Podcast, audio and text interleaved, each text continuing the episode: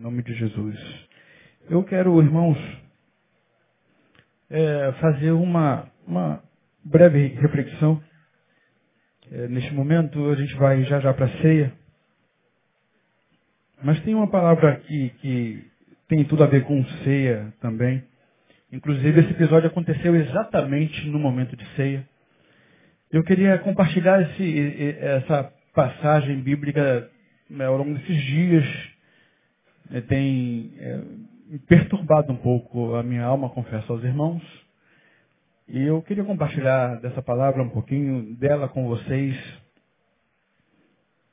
Embora ela pudesse ser num tempo é, de maior espaço trabalhado com algumas outras ideias, mas aqui eu trago, neste momento, entendo da parte de Deus ser suficiente para este momento. É, Lucas 22 é o episódio onde é, Lucas vai relatar o momento da ceia, né, aquela intimidade toda que, que, que ocorria. Jesus, quando se reunia com seus discípulos, Jesus reunia é, em secreto. Né? Jesus se reunia é, com um grupo fechado, com, com 12 pessoas apenas, aqueles a quem ele tinha intimidade. Hoje nós estamos diante da grande congregação, ah, além, evidentemente, ah, daqueles que, que devem estar no templo antigo e, e só, porque a toca está em obras. Então, Jesus, diferentemente de nós, que hoje é a nossa realidade, ele se reunia com com pessoas das quais, ou com as quais ele tinha intimidade. Partindo desse princípio, né, a palavra até inicial, quando eu, eu anunciei aqui o circuito jovem, falei é, que nessa coletividade é quase que impossível nós termos acesso, intimidade com todos que aqui fazem parte. Né, é, você, sem sombra de dúvida, conhece a minoria do que, dos que aqui é, adentram, dos que aqui congregam com você, dos que aqui se sentam com você. A gente se relaciona muito mais na, no pequeno grupo, no ministério, que ajuda isso a acontecer. E eu queria, então, te convidar, de alguma maneira, que você uh, reunisse algumas poucas pessoas das quais você tem intimidade. Que você elevasse o teu pensamento a eles. Que você pensasse em alguns poucos amigos e fizesse é desse momento momento de ceia. Talvez é, a gente vai se assemelhar àquilo que aconteceu nesse episódio de Lucas 22. Né? Então, se você fosse trazer alguém, né, a quem você convidaria para ceiar com você, para estar à mesa com você? Você consegue fazer isso? Se você tivesse que escolher 11, 12 pessoas, como Jesus fez, né, Jesus é, tinha intimidade com eles é, pregava para a multidão, mas cuidava, tratava, se relacionava com o indivíduo. Com doze. Se você fosse, é, portanto, participar da ceia do Senhor, e se você tivesse que, é, para que fosse uma coisa de verdade íntima, quem você chamaria? Então eu estou te convidando, estou te desafiando a, a, pensar nisso agora. Né? Dez pessoas, doze pessoas, que vem à sua mente, né, familiares, amigos mais próximos, você consegue fazer isso? Beleza?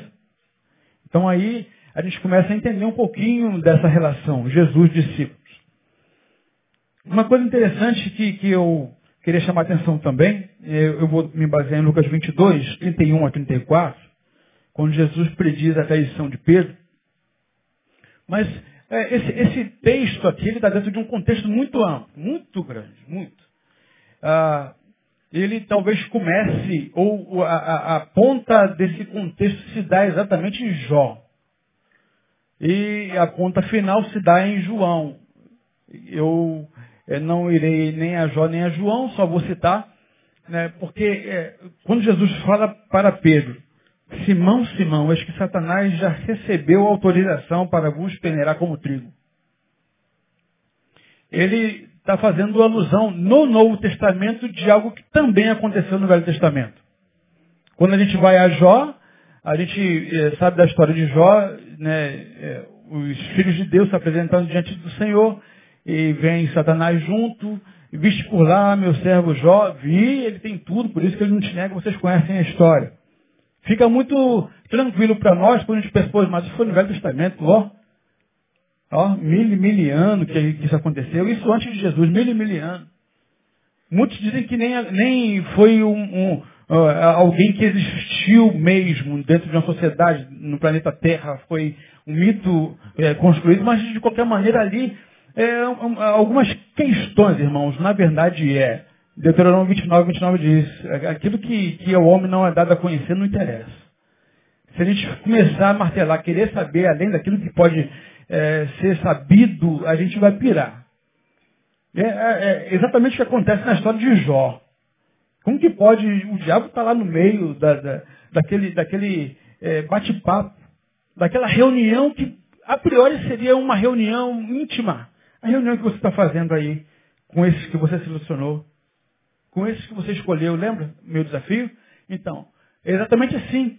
Pessoas é, na intimidade. E aí Jesus é, me deixa um tanto quanto de cabelo em pé nessa parada aqui. A gente sabe que Jesus tinha intimidade dele com o Pai. A gente sabe que, que Jesus saía para orar. E a gente sabe que quando a gente busca o Senhor de verdade, as coisas verdadeiramente acontecem.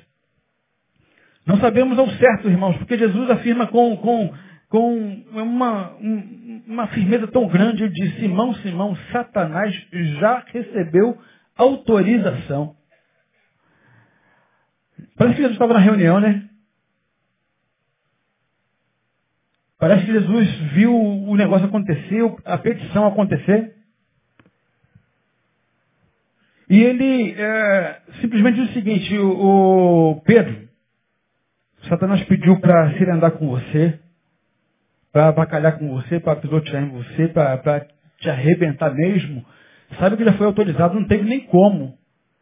Jesus não repreendeu o diabo, está repreendido sobre a vida de Pedro, não. Jesus fala o seguinte, olha, foi pedido, foi dado autorização, a única coisa que me restou fazer foi interceder por tua fé.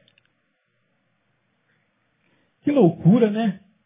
No mundo espiritual, irmãos, portanto, a gente, como eu falei, ah, agora mesmo, ah, a gente não é só seres desse mundo. Embora fisicamente a gente se vê a gente se toca, a gente se fala, a gente anda, come, bebe, dorme, a gente é seres transcendentes. E é na transcendência que o mundo natural, primeiramente, acontece, é na transcendência. Isso aqui é reverberação do que é decidido no mundo espiritual. Isso aqui é sombra daquilo que deve ser e que será. É sombra das coisas futuras, como diz Hebreus. De modo que às vezes a gente vai vivendo a nossa vida sem perceber que as coisas estão sendo decididas no mundo espiritual acerca de nós mesmos.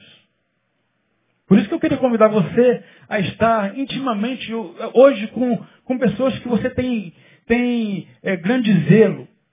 Você vai ceiar com essas pessoas que você escolheu. Porque é justamente é, com essas pessoas que a gente escolhe, tem intimidade, que a gente vai se revelando de verdade. Publicamente a gente nunca é de verdade o que a gente é na essência. É na intimidade, é no ministério. Tem quebra-pau no ministério, Zé? Não, aí no, no vida não. Ministério da família também não. O pessoal não, não faz parte mais de Betânia, foi embora. No teu ministério não tem quebra-pau, não é verdade? Todo mundo bonito, santo, perfeito, cheiroso. É assim que a gente se comporta na grande congregação. Como a gente não se revela na grande congregação, por isso que eu te convidei a sair dessa ambiência de mais de mil pessoas. Você está agora reunido com dez pessoas de muita intimidade sua. Mas Jesus. E aí, é, é, assustador essa parada toda aí que acontece. Pô, como que pode? Teve autorização do diabo? Pô, o diabo deixou o diabo. É, exatamente. E muitas vezes a nossa sorte pode estar sendo lançada nesse exato momento no mundo espiritual acerca daquilo que há de nos acontecer. Quem sabe o diabo já há algum tempo tem tentado, da parte de Deus, permissão para sair andar com sua vida. Parou para pensar nisso? Uma vez que a gente está na intimidade, uma vez que a gente é a gente como Pedro, uma vez que Pedro era discípulo de Jesus, estava na intimidade com os discípulos, e o diabo pediu autorização e foi lhe concedido, é bem possível que eu e você seja a bola da vez. Verdade? E aí, o contexto todo é exatamente uma ceia do Senhor, uma ceia como essa. Jesus está à mesa com os discípulos, pede, ó, vai lá, veja um lugar legal, vai ter quadro, que seja assim, que seja um lugar onde a gente tenha intimidade, a gente tenha é, qualidade de vida para bater papo, para se relacionar, para se revelar, para trocar figurinha. E os discípulos fizeram isso, Jesus começa então a partir do pão, começa a distribuir, ensinando o que, que significava o partir do pão, o que, que ele pensava e esperava dos discípulos a partir dali. Jesus começa a ensinar a eles e eles meio que atônitos, não entendendo muito bem. E aí Jesus começa a dizer para eles, olha, saiba servir. Se não aprender a servir, não tem parte comigo. Eu sou maior na mesa, mas é eu a quem sirvo. A gente geralmente vem à igreja para sermos servidos na ceia, principalmente, né? Vocês vão ser servidos, os pastores vão passando, servindo. Isso é simbolismo do que é a vida aí fora. O servir, portanto, significa conceder de alguma maneira aquilo que a gente tem para dar. Compartilhar aquilo que a gente tem do Senhor. O serviço se dá exatamente, portanto, na proporção daquilo que a gente tem de Deus compartilhar com o nosso irmão. Jesus está ensinando aqui, o maior é aquele que serve, não é aquele que é servido. E vai ensinando, Jesus vai ensinando os discípulos meio que sem entender nada. Aí daqui a pouco chega exatamente essa parte, Jesus diz, olha, a última coisa que eu tenho para dizer para vocês acerca daquilo que há de acontecer daqui por diante é que eu vou ser ferido, vou ser preso. É que vão me levar, vão, vão me maltratar, vão me açoitar, vão me crucificar. E saiba, porém, de uma coisa, vocês vão fugir. Dentro de uma grande congregação, é impossível alguém se manifestar de maneira tão quase que arbitrária como Pedro faz. Mas na impetuosidade dele, do que ele era, do que estava sendo formatado ao longo do tempo, Pedro se levanta como quem fosse alguém de muita autoridade sobre todos os outros irmãos reunidos, sobre os teus amigos nos quais você se reúne agora, 10, 11, na intimidade da tua família, e se levanta, não, não será desse jeito. Porque afinal de contas, eles podem, de alguma maneira, te abandonar, Senhor. Olha a intimidade que, é que gera, irmãos. Quem aqui vai levantar uma palavra como essa? Pô, como que eu vou ser visto, cara? Mas na intimidade a gente fala um monte de coisa. A gente quebra pau mesmo. Na intimidade a gente, a gente fala dos defeitos, dos erros, a gente aponta dedo. É isso que acontecia exatamente aqui. Agora, por que Pedro pensou, acerca dessas questões. Talvez ele, na sua formatação, foi convidado por Jesus para ser discípulo de Jesus. Olha que honra, um cara que era pescador de, de, de peixe, cara. Nem sabia falar direito. E agora está na, na, na, na elite. Está entre os dois, escolhido por Jesus. O cara, caraca, pô, o negócio é chapeador daí. Jesus me escolheu, cara. Pô, eu sou um cara, eu tenho, tenho que ter alguma coisa especial mesmo. É isso que vai terminando o nosso ser. Caramba, fui escolhido para ser tal coisa. E aí vamos ver a, trajetória de Pedro. Porque quando a gente olha para ele, a gente, a gente, percebe que o cara é aquele que Jesus está falando, poxa, vocês estão caminhando por aí na multidão? Tam, estamos. Estão por aí na vizinhança? Estamos. Estão ouvindo falar de mim? Estamos. Ouvindo falar de ti, Jesus? Sim, estão falando de você. Quem, quem dizem? Aí os discípulos começaram, poxa, estão dizendo é, que tu és Elias, que tu talvez um profeta, que tu, é, sei lá, tá fazendo milagres aí, foi mais um que apareceu na, na multidão. Que tá...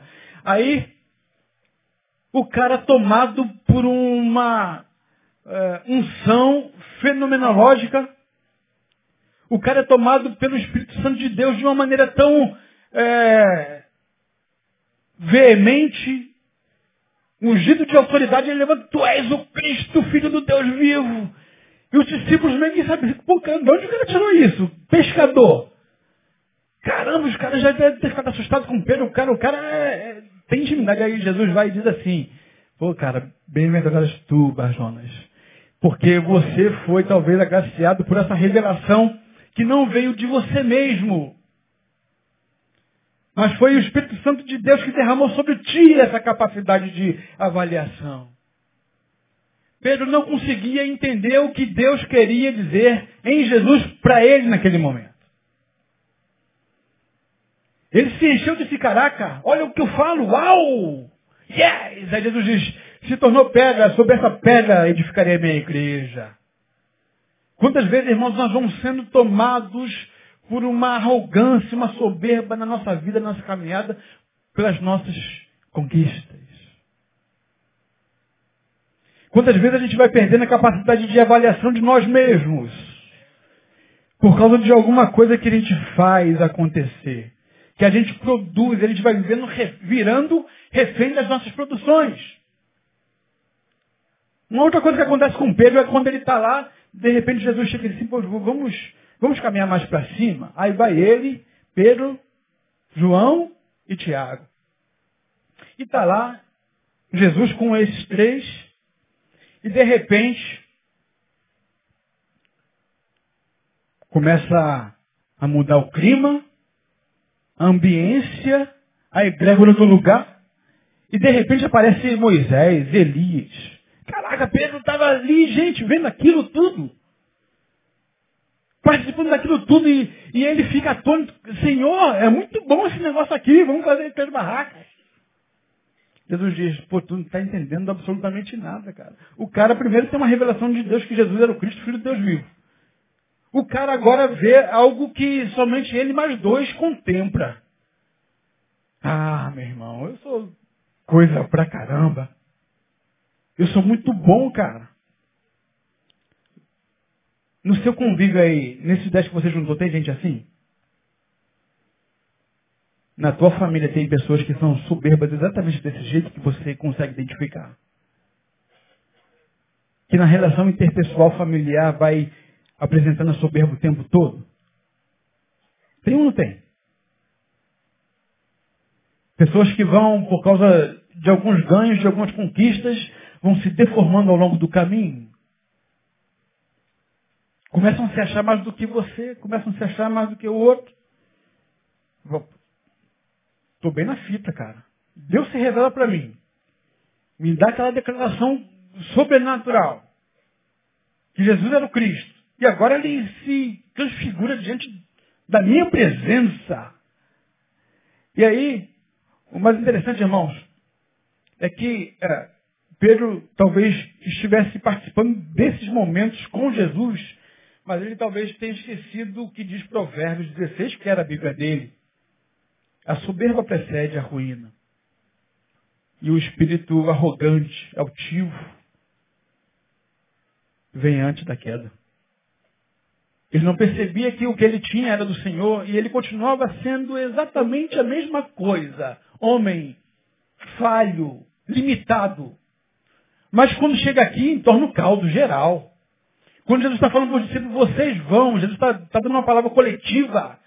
Jesus está falando para a tua família agora, para a tua equipe, para o teu grupo agora de 10, 12. Jesus está falando o seguinte, vocês todos vão me abandonar. Porque vocês são falhos, limitados. E aí alguém levanta eles podem, porque eles são fracos. Eles são limitados, medrosos, incapazes. Eles roem a corda, mas eu não, eu sou poderoso. Pedro, tu está equivocado. Não, eu não, Senhor. E ele começa, conta pouco Jesus. Jesus, Pedro, vai, tu vai vacilar. Não, eu não. Eu vou até a morte contigo, Senhor. Se necessário for, vou até a morte. Não, e não, e não. Aí Jesus vai, então tá bom. Antes que o galo cante, Pedro, três vezes me negarás.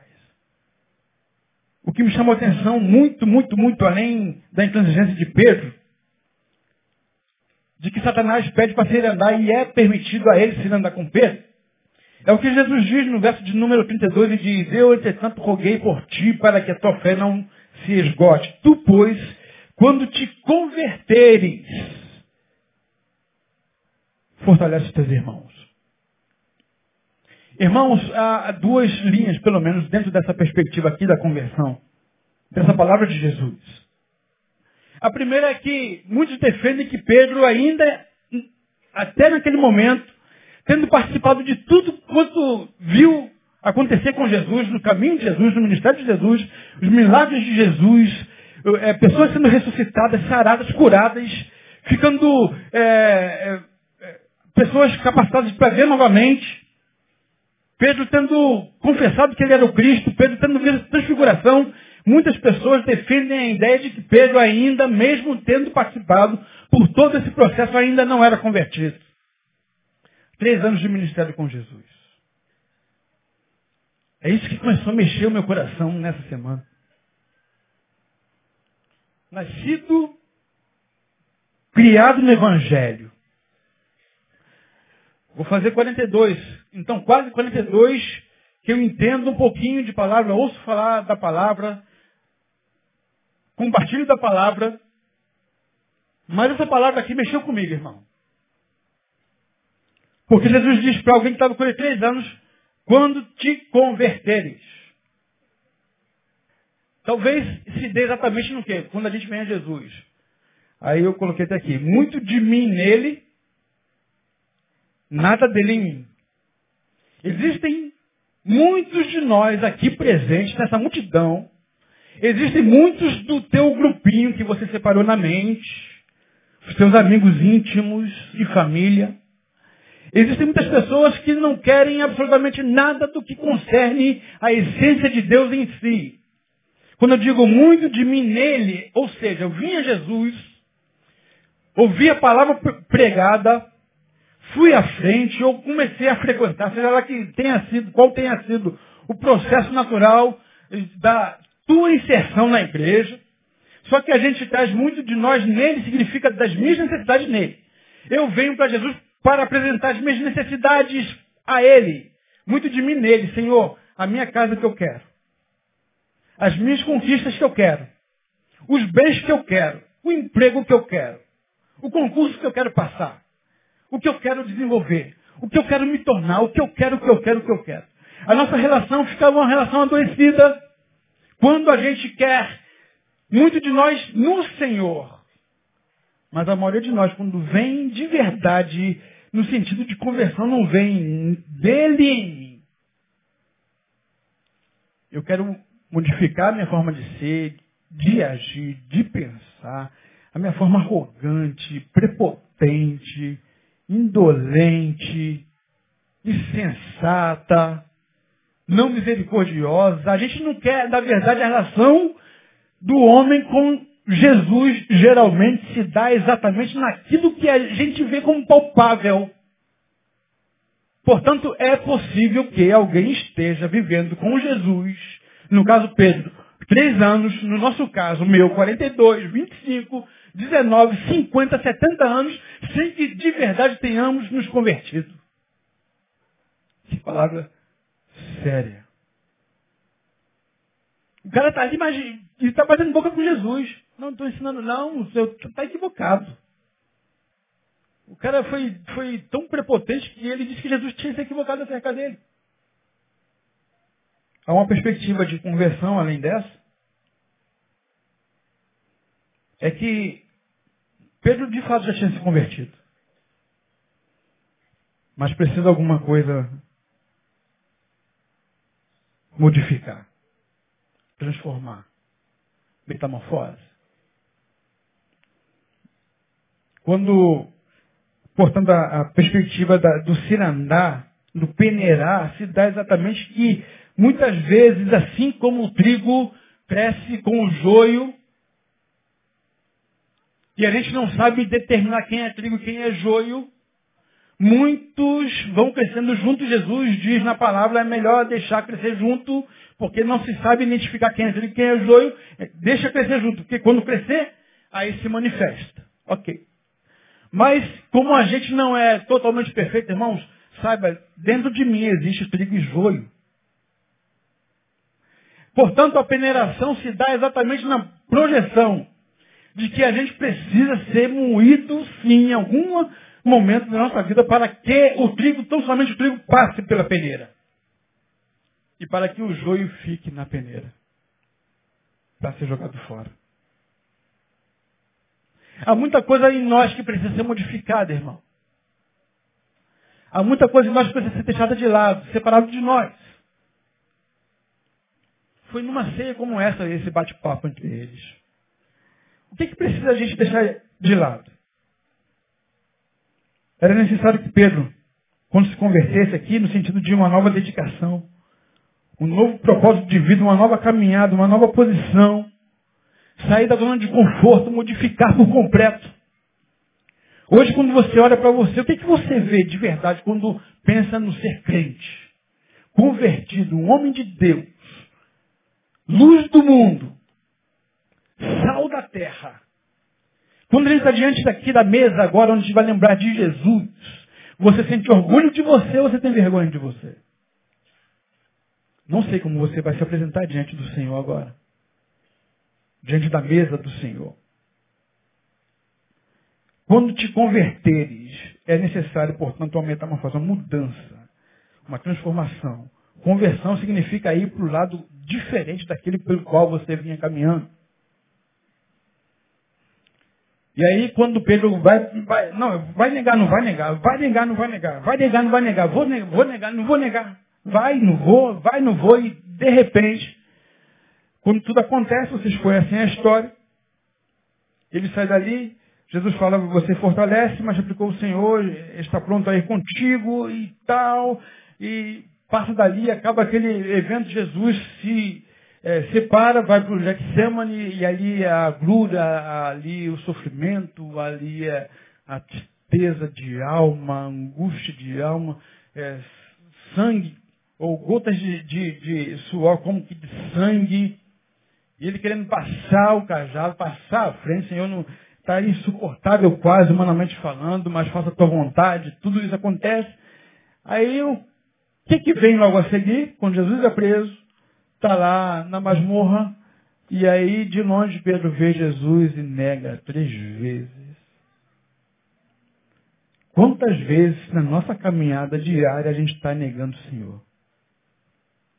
Às vezes não usando a palavra falada, verbalizada, mas às vezes vivendo, se prostituindo, vivendo uma vida promíscua, uma vida insensata, disfarçada. Quantas vezes a gente está ligando Jesus, não conhece esse homem, tu anda igual, cara, tu, tu se veste igual, tu fala igual, aprendeu a falar igual, mas não conhece esse camarada, não tem nada a ver comigo. Quando Pedro nega Jesus, ele diz exatamente isso. Esse cara não tem nada a ver comigo. Quantas vezes, irmãos, a gente diz que o evangelho não tem nada a ver com a gente na nossa caminhada diária? Aqui não. Aqui todo mundo ama o Senhor sobre todas as coisas. Aqui, todo mundo, quando eu digo todo mundo, é todo mundo, inclusive eu. Eu não tenho diferença nenhuma de vocês. Esse processo acontece com vocês, assim como acontece comigo. E a gente vai negando no nosso modus vivendi, nas nossas relações, nos nossos negócios. Não tem nada a ver com esse camarada. Interessante é que ele chora amargamente. Ali ele estava sendo moído, tajado. Agora, você imagina. A gente não pensa nisso. Você escolheu 12, ok? Nesses 12, alguém é essa pessoa. Geralmente, eu tenho certeza que você não se colocou no lugar de peso. Você escolheu 12 aí? 10? Escolheu? Amém? Quantos conseguiram fazer isso de verdade? Ok. Você é, viu alguém como Pedro se levantando, sendo arrogante, prepotente, falando mal contra você, que você não era capaz, que ele era tudo, poderoso, mas ninguém se colocou no lugar de Pedro. Dificilmente a gente consegue, irmãos, olhar e ver que a gente age exatamente desse jeito. Alguém que a gente conhece age desse jeito. Alguém que a gente conhece é prepotente.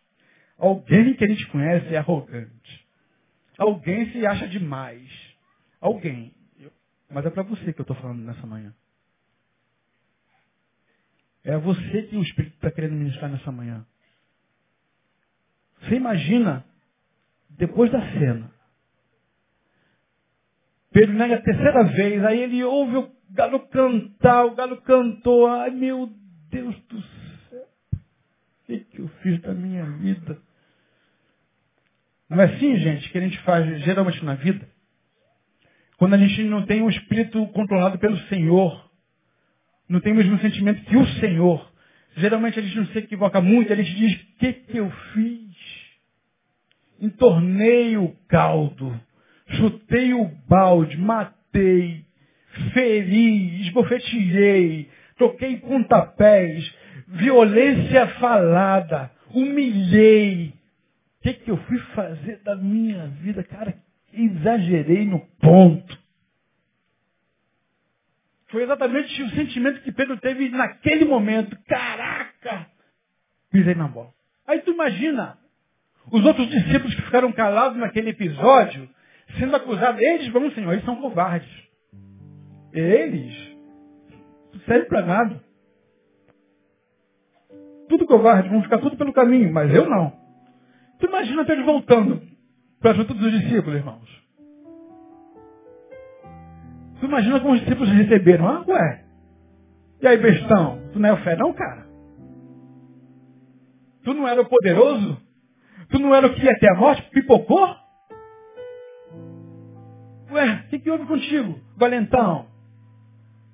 Tu imagina o tempo, o interregno desse tempo aqui, onde Pedro diz que todo mundo ia abandonar, menos ele, até Jesus aparecer para eles novamente. O cara comeu pão que o diabo amassou, sem sombra de dúvida. Sem sombra de dúvida, irmão, foi talvez um dos piores tempos que Pedro passou. Foi exatamente após negar. Por quê? Por causa da postura equivocada que ele tinha acerca de si mesmo. Da visão equivocada que ele tinha de si mesmo.